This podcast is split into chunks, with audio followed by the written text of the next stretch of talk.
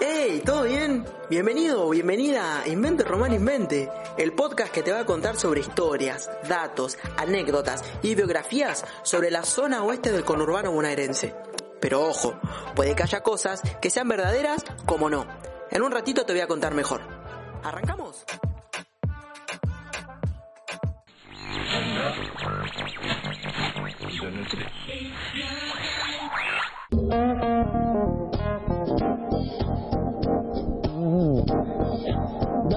Pasan de las 2 de la tarde, eh, momento en el que le damos la bienvenida a un amigo que nos ha acompañado durante toda esta temporada de verano en tránsito, que es Renzo, que nos ha traído unas hermosas historias. ¿Cómo anda? Bienvenido. ¿Cómo le va, querido conductor? ¿Todo bien? Muy bien, che. Muy bien, me gusta mucho su camisa. Y creo que tiene que ver con lo que vamos a hablar. Puede ser. Tiene un poquito, ¿no? Sí, sí, es verdad. Bien, bien acertado lo que dice usted. Soy de usar camisas, ¿eh? La verdad que no Está puede... bien. Van con la camisa en verano, ¿eh? Está bien que mm, volvió un poco, ¿vio? Está como, como volvió la camisa y el piluso y todo eso, pero mm, eh, van con la camisa en verano, camisa manga corta en verano, es fresquito, golazo. Sí, está bueno, es, es, es, es cómodo. Ujú. Y de, de, de chico no le tenía mucho, mucho Y apego, de pero... chico, Te daban esas feas blancas que quedaban... claro, la rayada, la que usaba el tío, ¿no? Sí, exactamente. No, no daba, no daba. La que usaba el tío que la abría hasta el quinto botón cuando estaba medio, Claro. medio picado en Navidad. Exactamente, que tiene un collarcito, se le ve. Los, los pelos, bueno, algo que, que, que- que ninguno quiere recordar No. de, de las fiestas navideñas. Lo que tengo para traerte hoy y para contarle a la gente es lo siguiente, vamos por el título, sí, te enterás, un mastodonte en Moreno, Me vuelvo re loco. así, corta te lo digo. Ocurrió en el año 2000 y vamos a hacer una... Ah, no hace tanto. No hace tonto, fue hace, fue hace poquito. La familia de apellido Barrientos se encontraba haciendo un pozo atrás de su casa y se encontró con el esqueleto de un mastodonte.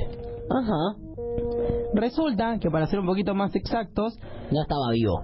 no, lógica como Para- Susana para usted que no, pregunta, no. Susana. Eh, Exactamente, para usted Sí. Susana no, no estaba vivo el mastodonte, sino que encontraron los restos, es decir, el esqueleto de este ser viviente de hace miles y miles de años, ¿no? En nuestro planeta Tierra. Una familia humilde que vivía en Moreno, más precisamente en Cascallares, volvemos nuevamente a Cascallares, Mira, como al principio, cómo, se conecta todo. Todo tiene que ver con todo. Exactamente. Se encontraba haciendo un pozo para poder poner un tanque de agua. Ajá. En este terreno vivían tres familias. Estaba el señor Ramón Barrientos, que era el que estaba haciendo el pozo, su Gitazo, cuñado, gitazo mal. su cuñado Gitazo. y sus padres. Entonces él lo que dijo, bueno, junto unos mangos, tengo un poco, tengo un poco de plata, Ajá. voy a hacer un pozo para poner un tanque de agua, así tenemos agua corriente, tenemos un poco más de privilegios y estamos un poco más cómodos. Claro. Porque Cascaller es un- una de las zonas más humildes, si se podría decir de esa manera, más sencillas Ujú. de todo Moreno. Entonces, cuando estaba acabando el pozo, más o menos un metro y cuarto, un metro y medio de profundidad, chocó la pala algo duro.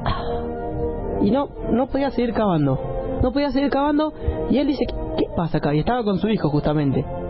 Cuando descubre que era una cosa eh, ovalada, una forma media extraña, él la puede sacar de la tierra y se da cuenta que era un hueso. Qué quilombo. Exactamente, no, no, no entendía si era un hueso de un perro, si era un hueso de, de una persona. Por ahora, por lo que no entendía, no llegaron a pensar. Pero lo primero que se vino a la cabeza era quizá era un perro o algo que quedó enterrado de hace mucho tiempo. ¿Qué podía pasar, no? La gente Lógicamente. que cuando se muere una mascota, eh, suele pasar que alguien la entierra como en el fondo de su casa. Exactamente, exactamente. El hijo de Ramón le dijo, ¿qué es eso, un hueso de perro? No, mi hijo, esto puede ser, o esto no puede ser un perro. Le dijo el padre, o decir, loco. Ramón Barrientos. Entonces, lo que hizo esa familia fue llevar ese hueso a la persona que más conocía sobre animales en el barrio. ¿Y para vos quién sería? Y un veterinario. Casa. Sí. Empieza con C. Chan. Un carni. ¿Un carnicero? Exactamente. Por favor. Se lo llevaron carnicero porque, bueno, tenía un poquito más de idea, según ellos.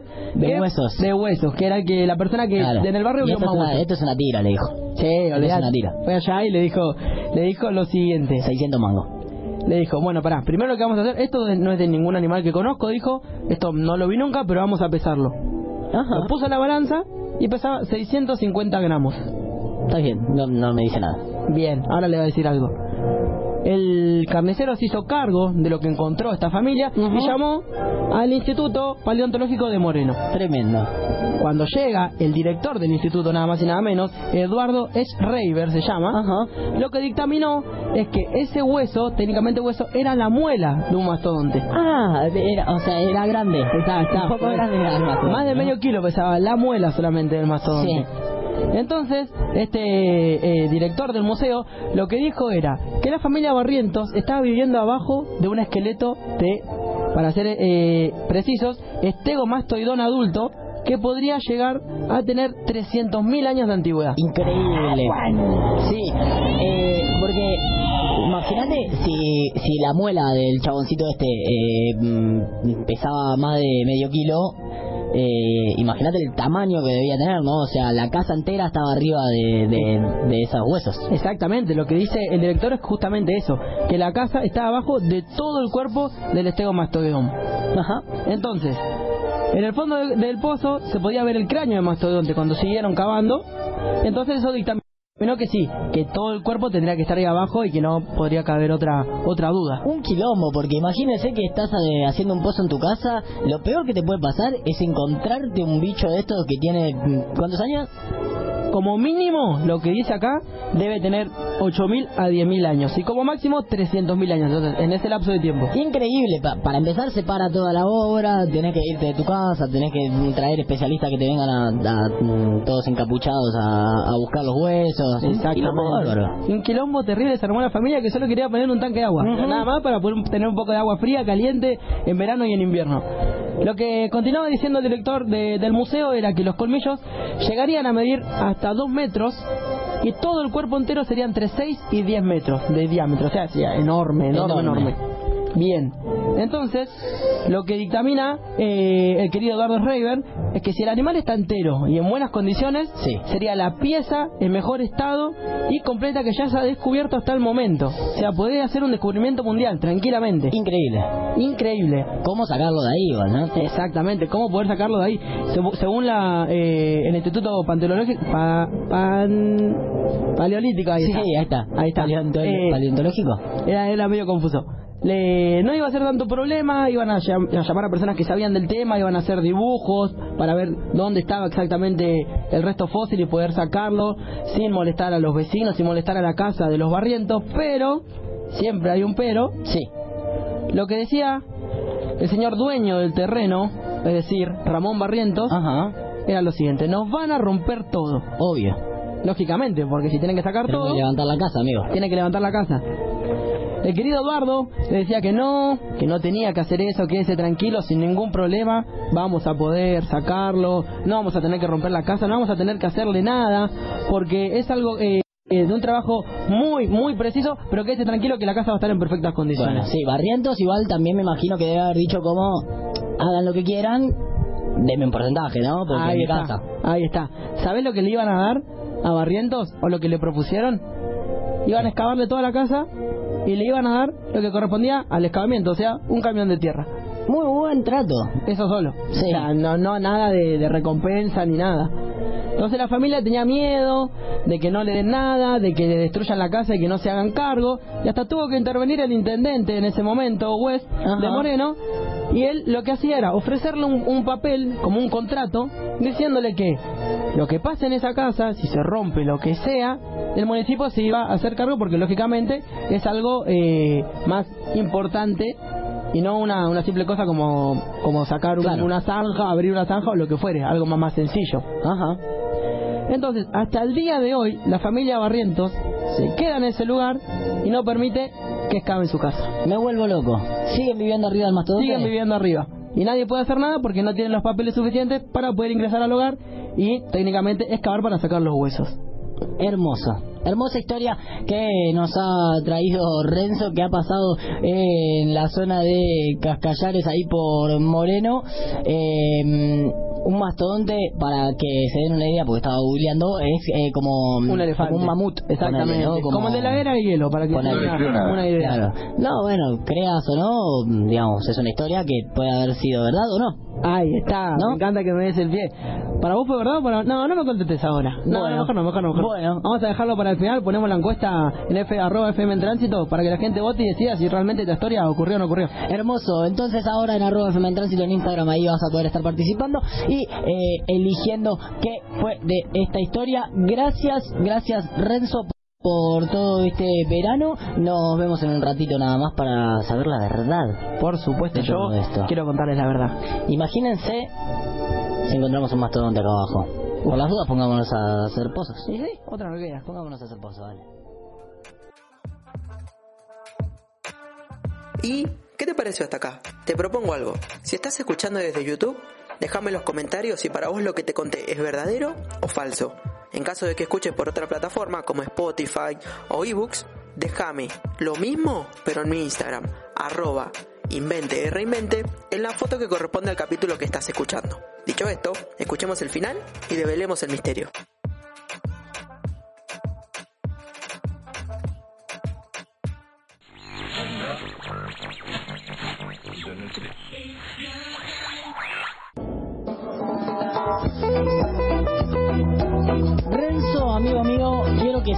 Eh, no sé si hemos tenido encuesta tan reñida como la de el, mastodonte mamut que han encontrado en Moreno, eh, en arroba FM en tránsito. Si querés, son y 58, te damos un minuto y medio. Ahí está. Un minuto y medio para que entres y puedas dar vuelta a esta, mm, este porcentaje A para ver. que puedas votar si es posta o es chamullo. Hasta hace 5 minutos estaba 50-50 Ah, real, papá. estaba 50-50 con un montón de votos. Eh, ahora hay un 56 contra un 44. Upa. ¿Quién es, la, Cambió. quién es la minoría? Cambió un poco, cambió un poco, eh, pero eh, todavía no está nada definido, porque si entras y votás para el que tiene 34, el 44, eh, yo creo que todavía se puede dar vuelta. Son las 2 y 58 hasta las 2 y 59, te vamos a dar tiempo. ¿Te Ahí está. ¿Están de Sí, sí, sí. Me encanta, me encanta, me ¿Están de encanta. Me encanta la idea. De paso, mm, nada, tenemos que ir cerrando este programa y le mandamos un saludo grande a Emiliano Genes, eh, que está escuchándonos desde su casa, recuperándose eh, de coronavirus. Me Le dice que mandamos fue- un saludo grande. Exacto, me dice que se fue a, allá por Asia y volvió hace una semana y Sí. parece que Estuvo detenido en el aeropuerto cuando volvió un par de días, por eso no lo tuvimos aquí. No, no, no sé. Pero sí, ah, mira, justo salió en la tele, sí, eh, que bueno, ¿Qué va a De paso, la tele está mostrando cómo en el aeropuerto de acá de nuestro país eh, están todos encapuchados y un montón de extraterrestres, eh, no sé, haciéndole análisis a la gente, no sé qué le hacen hacer, firmándole papeles y láser en la cabeza. ¿eh? cositas. Bueno, eh, pasa algo parecido cuando, ¿se acuerda de la gripe mm. De la gripe porcina. Exactamente. Ese año pasó algo algo parecido. Pero bueno, ayer estuvimos hablando mucho de- del coronavirus. Hoy Julián no está con nosotros, él lo hemos echado porque porque bueno, estaba ahí medio engripado y dijimos ante la duda váyase a su casa y no venga más. Le mandamos un abrazo grande que abrazo también grande. ha votado nuestro amigo Julián Ecar en esta encuesta Apa. y ha dicho, ha mandado un mensaje, dijo ya no me engaña más, mi voto es no positivo. dijo. Mm. ¿Eh? No sé si el equipo ha votado, Antonella Carbone ha votado, ¿qué votó? Votó que era chamullo, Mm. Antonella Carbone. Eh, yo voté también, pero yo voté que es posta. La historia. Y eh, siendo las 3 de la tarde, podemos decir que la encuesta ha terminado y que hay un 56% que dice Que es que es posta. Y tiene razón. Y tiene razón. Exacto. Viejo. Este aplauso es para la gente que votó que era verdad Sí, y eh, se ha ganado un premio maravilloso que después le decimos cuál es. Ahí está, exactamente. Después le contamos. Para la gente que quiere que quiere enterarse si realmente Sí. es posta, si no cree en nuestra palabra, cosa que tendría que hacer. Sí, obvio. Eh, entra a página 12 o pone Mastodonte Moreno página 12, hay una nota de una escritora que fue hacia el lugar, que le hizo la nota hace bastante tiempo a los barrientos. Está todo explicado con un poquito más de detalle. Realmente en Moreno hay restos fósiles de un mastodonte y en Marcos Paz hay una reserva de mastodontes. Hay varios más encontrados. No, vivos no. Eh, gracias Renzo por todo este verano en tránsito. Hemos disfrutado mucho de todas las historias que nos ha compartido. eh. Hemos aprendido también. Exactamente, Eh, yo también aprendí. antes, antes de este verano no sabíamos que Walt Disney había venido a Moreno. Ah, exactamente, yo tampoco sabía. ¿Eh? Es bueno Ahí está, che, un minuto pasan de las 3 de la tarde, este programa tiene que terminar. Nos encontramos mañana para hacer la última edición nostálgica y triste de este verano en tránsito con este equipazo que ha sido parte durante todo este febrero de verano en tránsito. Gracias Renzo por todo este verano. Esperemos encontrarnos a la brevedad aquí en el aire de FM en tránsito. Por supuesto, como corresponde. ¿Adivinaste? Tranquilo, tranquila. Pronto vas a poder escuchar más contenido. No te olvides de seguirme en mi Instagram como arroba inventerreinvente, donde vas a encontrar más cosas interesantes sobre el oeste.